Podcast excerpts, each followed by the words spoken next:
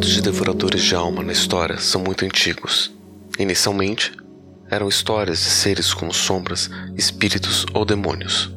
Diferentes culturas apresentam essas entidades de diferentes formas. As várias representações de divindades ou demônios, espíritos e sombras aparecem como descrições de criaturas sem rosto, que envolvem, devoram ou atacam suas vítimas. Mas existem relatos de psicófagos mais recentes, que não existiam antes.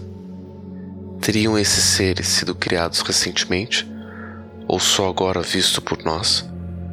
E se foram criados agora, quem ou que seria capaz de criar seres tão horrendos, capaz de perseguir pessoas perdidas para ou transportá-las a outra dimensão, ou então matá-las sem motivo aparente?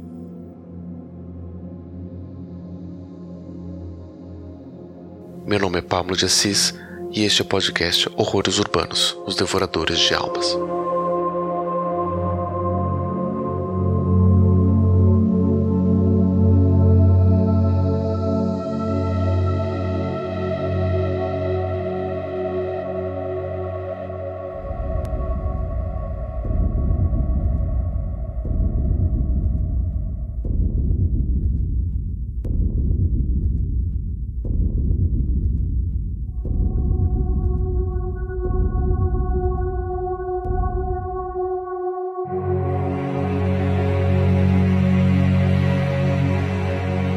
No dia 31 de maio de 2014, duas garotas de 12 anos de idade, da cidade de Waukesha, no estado americano de Wisconsin, atraíram uma terceira garota da mesma idade para as matas na região da cidade.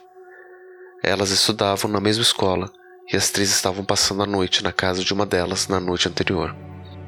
Duas delas tinham um plano que estavam orquestrando há meses. Elas iriam atrair a terceira amiga para uma mata próxima a ela e iriam oferecê-la em sacrifício aos Slenderman. A vítima sofreu 19 facadas e conseguiu se arrastar para uma estrada próxima onde foi encontrada por um ciclista e levada ao hospital. As duas meninas caminharam para longe, em direção a uma outra floresta a 480 quilômetros de distância. Depois de presas, elas confessaram o crime e disseram que queriam provar com o sacrifício a existência da criatura conhecida como Slenderman. Por conta da natureza do crime, os juízes resolveram julgá-las como adultas, mesmo tendo cometido o crime aos 12 anos de idade. Seus advogados alegam, como forma de atenuar a gravidade do ato, que as meninas sofriam de esquizofrenia e que acreditavam que figuras fictícias eram reais, como o vilão Voldemort da série Harry Potter e elas acreditavam que ao sacrificar a amiga, elas seriam recebidas na mansão dos Slenderman, onde passariam a viver. Porém, Slenderman é uma criatura fictícia criada em 10 de junho de 2009 em uma competição de Photoshop do site Something Awful. A competição consistia em manipular fotos cotidianas para que parecessem de origem sobrenatural. Um participante do fórum, usando o nome Victor Surge, contribuiu com duas imagens em preto e branco de um grupo de crianças, onde aparecia ao fundo uma figura alta, magra e sombria, usando um terno preto.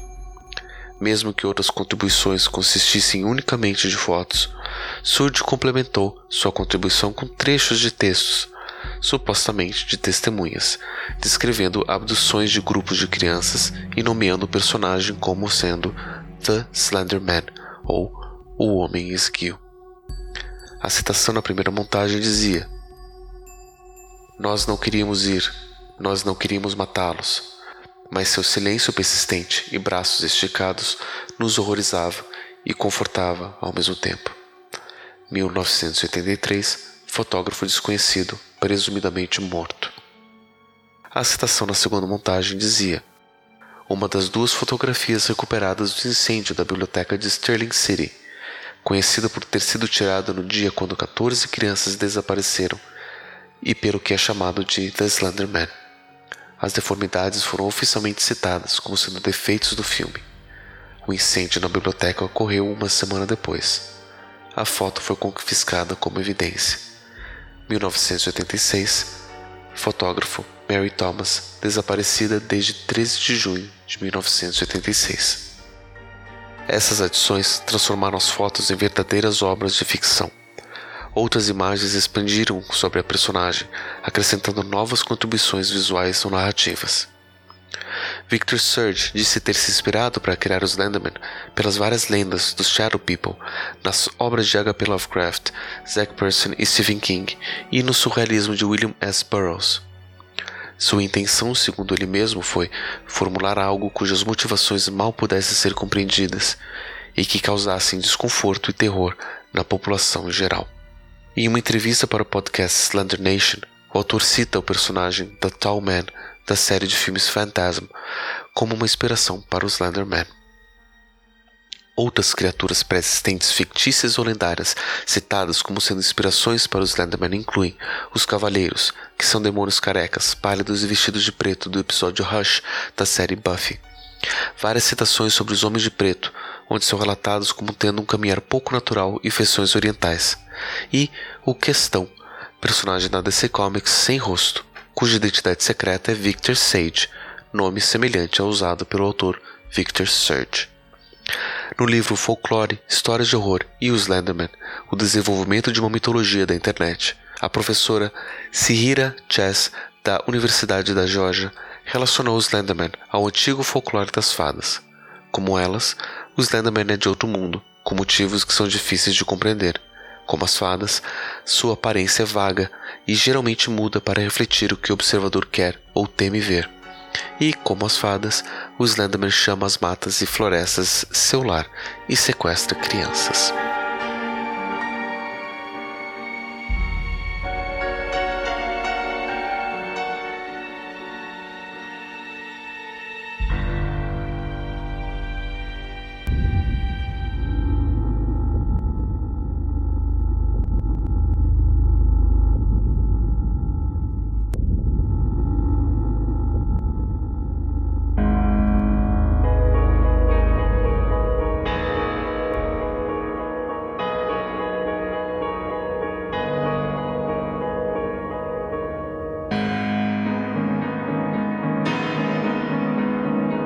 Em pouco tempo, o Slenderman tornou-se viral, gerando várias outras criações amadoras, cosplays e ficções online chamadas de creepypasta, que são histórias de terror contadas em trechos curtos que são facilmente copiados e colados em vários sites diferentes.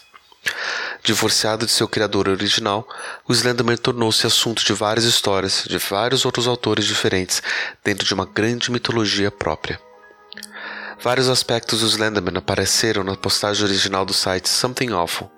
Uma das primeiras contribuições foi uma foto acrescentada pelo usuário Throw Up, que criou uma narrativa folclórica ambientada na Alemanha do século XVI, envolvendo um personagem chamado Der Grossmann, que seria uma versão anterior do atual Slenderman.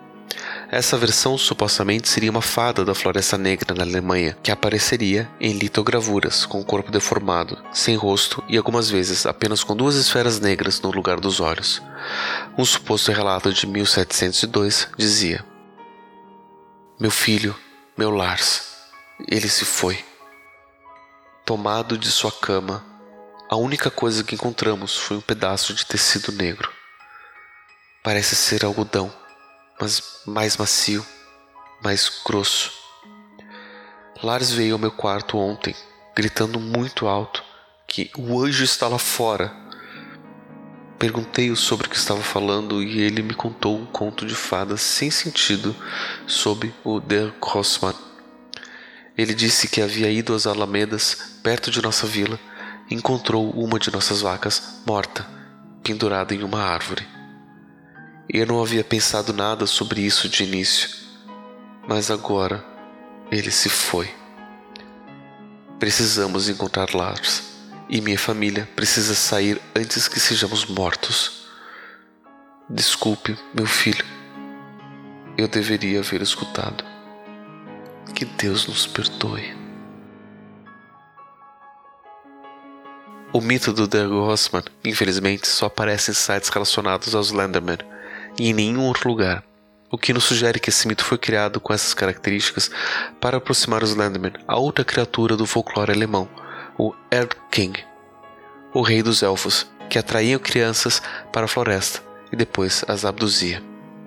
Em 2012, o Slenderman foi adaptado em um jogo chamado Slender, às oito páginas, Em apenas um mês de lançamento, o jogo já havia sido baixado mais de 2 milhões de vezes.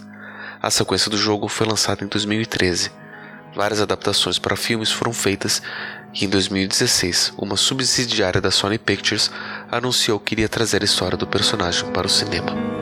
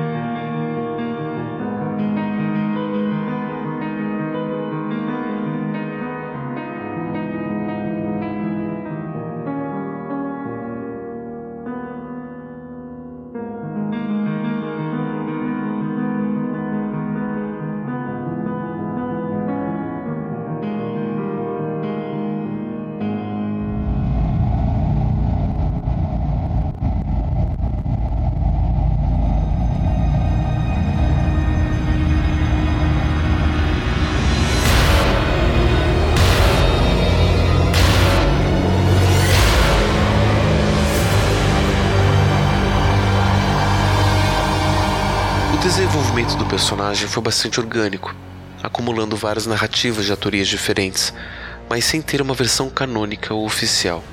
Por isso, sua aparência, motivos, hábitos e habilidades não são determinadas, mas sempre mudam conforme o autor. Ele é geralmente descrito como sendo muito alto e magro, com braços muito longos que parecem tentáculos, que ele pode esticar para intimidar ou capturar suas vítimas. Em várias histórias, seu rosto é descrito como pálido e sem detalhes, mas de vez em quando é descrito como sendo diferente para cada observador. Ele se apresenta usando um terno preto e gravata. O Slenderman é geralmente associado a florestas ou locais abandonados e possui habilidade de teleporte. Também é descrito que estar perto dessa criatura provoca um mal-estar que envolve uma rápida sensação de paranoia, pesadelos e delírios, acompanhados ou não de sangramento nasal. Suas primeiras histórias eu colocavam perseguindo crianças ou jovens adultos. Algumas narrativas colocavam jovens ficando loucos ou então agindo em seu nome, enquanto outras histórias dizem que investigar o Slenderman poderia chamar a sua atenção. A websérie Marble Hornets estabeleceu a ideia de procuradores, humanos que sofrem a influência do Slenderman. Inicialmente, esses procuradores eram apenas violentos e insanos, e não marionetes controlados pela criatura. Essa série também introduziu a ideia de que o Slenderman pode interferir com gravações de vídeo e áudio, além da ideia do símbolo do Slenderman. Um desenho manual de um círculo rabiscado, com um X rabiscado sobre o círculo. Violência e horror corporal são raros nas suas narrativas, que geralmente deixam obscuro o destino de suas vítimas. Porém, algumas fontes narrativas online chegam a descrever que o Slenderman ou mata suas vítimas, muitas vezes deixando seus corpos presos nas árvores das florestas que habita como sinal ou aviso para incautos perdidos, ou então os transporta para outras dimensões, pois seus corpos não são mais encontrados.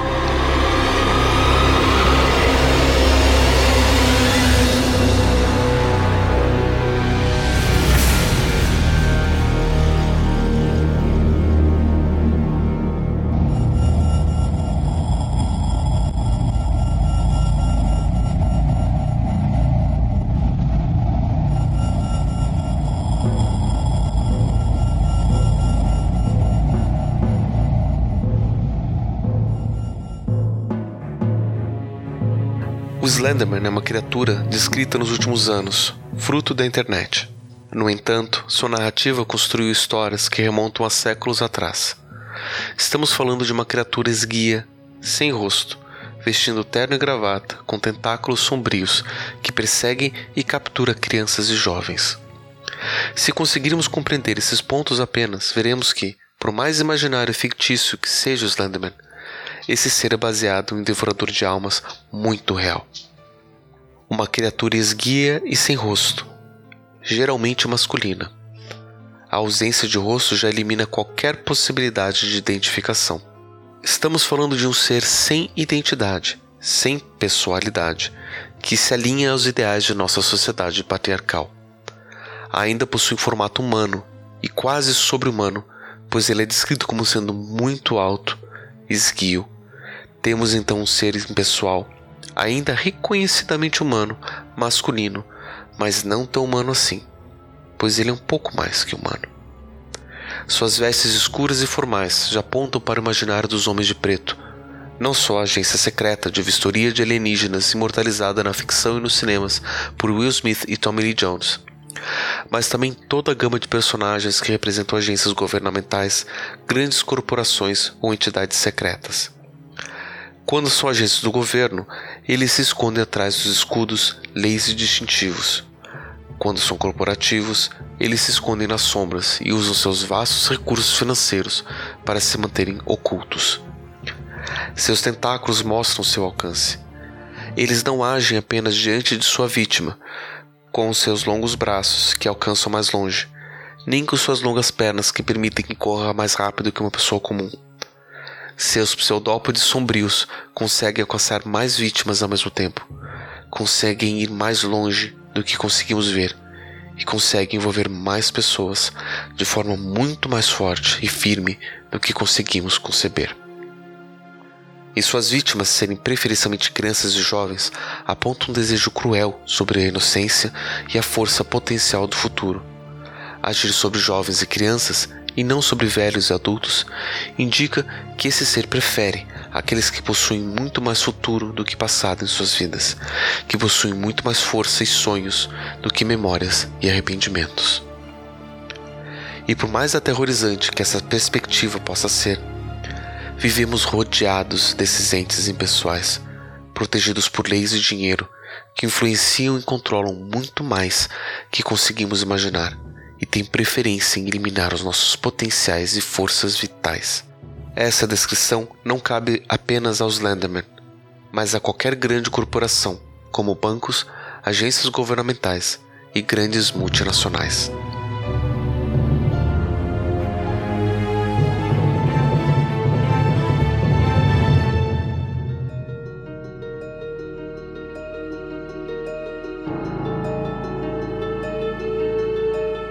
Quem é o rosto dos bancos? Qual é a personalidade daquela grande marca? Quem representa aquela entidade pública? Geralmente, essas entidades não possuem nem mesmo um dono, pois são sociedades anônimas, com ações do mercado financeiro, com vários sócios e acionistas que têm um interesse muito maior sobre o lucro do que sobre as pessoas. Quem investe nessas corporações, além de não querer aparecer, quer lucrar com seu investimento e não se importem como esse lucro venha a surgir. As corporações também são protegidas pelas leis e pelo dinheiro. Quanto mais dinheiro e lucro ela possui, mais proteções ela tem. Na última grande crise financeira dos Estados Unidos de 2008, por conta de problemas de crédito naquele país, os grandes bancos de Wall Street pediram ajuda ao governo, que cedeu uma boa parte do dinheiro público para bancar os prejuízos de seus diretores. E o melhor detalhe disso é que os bancos receberiam esse dinheiro e não precisariam ressarcir nem o governo nem a população. Esses bancos e seus acionistas tiveram, naquele ano, por conta dessa ajuda financeira, lucros recordes. Já os pequenos bancos que foram pegos nessa crise e muitas pessoas comuns desde então, principalmente jovens empreendedores, quebraram. No Brasil, os partidos políticos acabam usufruindo desse status de proteção legal. Eu, pessoalmente, não sei se um partido político é um agente público ou privado. Eles não têm donos, apenas representantes eleitos, que, se forem presos, não interferem nos planos e ações de corrupção do partido como um todo, nem de seus outros membros. Eles recebem dinheiro através de doações de empresas privadas, além de verbas públicas relacionadas à proporção de representatividade, como, por exemplo, tempo de propaganda política em rádio e televisão. E seus braços e influências assim como os braços dos bancos, vão muito mais longe do que podemos imaginar.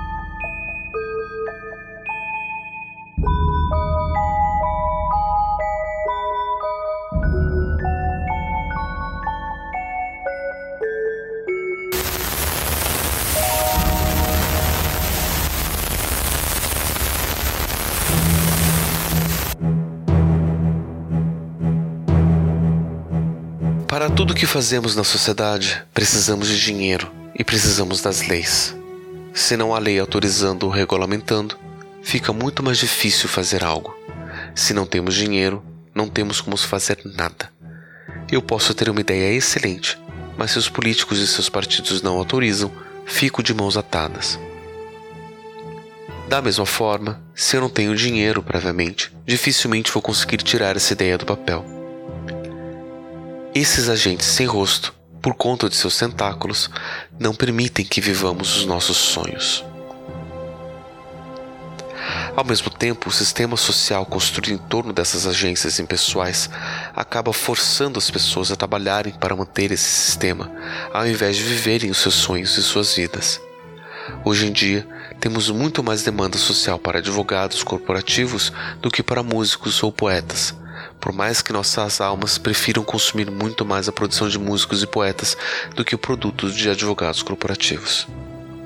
Dedicamos o nosso trabalho para alimentar as corporações e os negócios e deixamos as nossas almas com fome. As corporações sem rosto se alimentam de nossas almas, dos nossos sonhos e desejos. Muitas pessoas, enquanto jovens, sonham em agir no mundo de diversas formas. Muitos sonham em serem artistas, músicos, atletas ou qualquer outra atividade motivacional e estimulante. Mas a vida nos mostra que esses sonhos não pagam contas e abrimos mão deles para trabalhar nas grandes empresas, muitas vezes em trabalhos inúteis, burocráticos, repetitivos, que poderiam ser feitos por máquinas, ou então por trabalhos que protegem o sistema e as corporações e ativa e diretamente destroem a vida de várias pessoas. Esses trabalhadores viram procuradores das corporações, assim como as vítimas do Slenderman.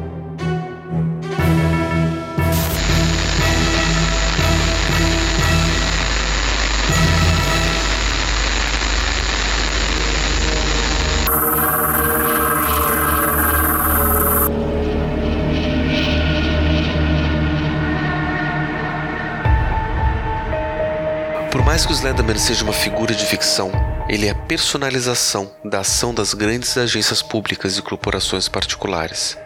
A mesma coisa que o Slenderman faz com suas vítimas, essas entidades sociais impessoais faz com cada um de nós. Elas nos perseguem, nos rodeiam, nos cercam, nos forçam a abrirmos mãos de nossos sonhos e desejos pessoais para alimentar o sistema em benefício de outros. Os bancos, as multinacionais e a política nacional são grandes devoradores de alma na nossa sociedade.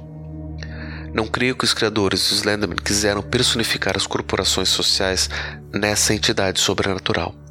Porém, inconscientemente, ao se pensar uma criatura perversa que provoca um grande medo irracional, acabamos pegando referências de nossas vidas, principalmente levando-se em consideração que o Slenderman foi criado apenas um ano depois da grande crise financeira de 2008. E, hoje em dia, o que mais faz mal e devora nossas almas? Os demônios das sombras ou as dívidas financeiras e processos legais intermináveis? E o que é pior para você? Uma entidade que não pode ser morta, nem vista, nem reconhecida, sem rosto, sem individualidade, que o persegue, suga sua vida e sua alma, ou o Slenderman.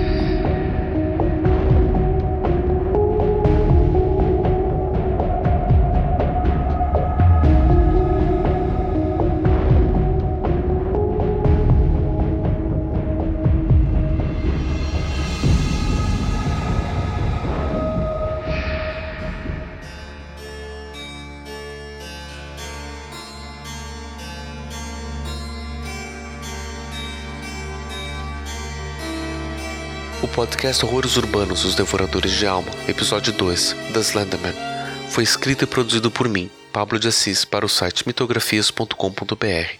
Nosso objetivo é explorar, através de histórias narrativas, os medos que nos assombram todos os dias, não só na nossa imaginação, mas também os que rondam as nossas cidades e vidas, personificados nas criaturas chamadas de devoradores de almas. Caso você tenha algum relato, comentário ou feedback, mande-o para horroresurbanos.mitografias.com.br. Este projeto só é possível graças ao apoio dado pelos ouvintes do Papo Lendário ao Padrim Lendário. Para conhecer o projeto e dar sua contribuição, acesse padrim.com.br mitografias. Esta é uma obra de ficção baseada em relatos que podem ser encontrados online e não pretende ser um compêndio de fatos verídicos. A fantasia realmente é aterrorizante, por mais que a realidade possa ser muito pior. As fontes consultadas para a realização deste episódio estarão disponíveis no site mitografias.com.br.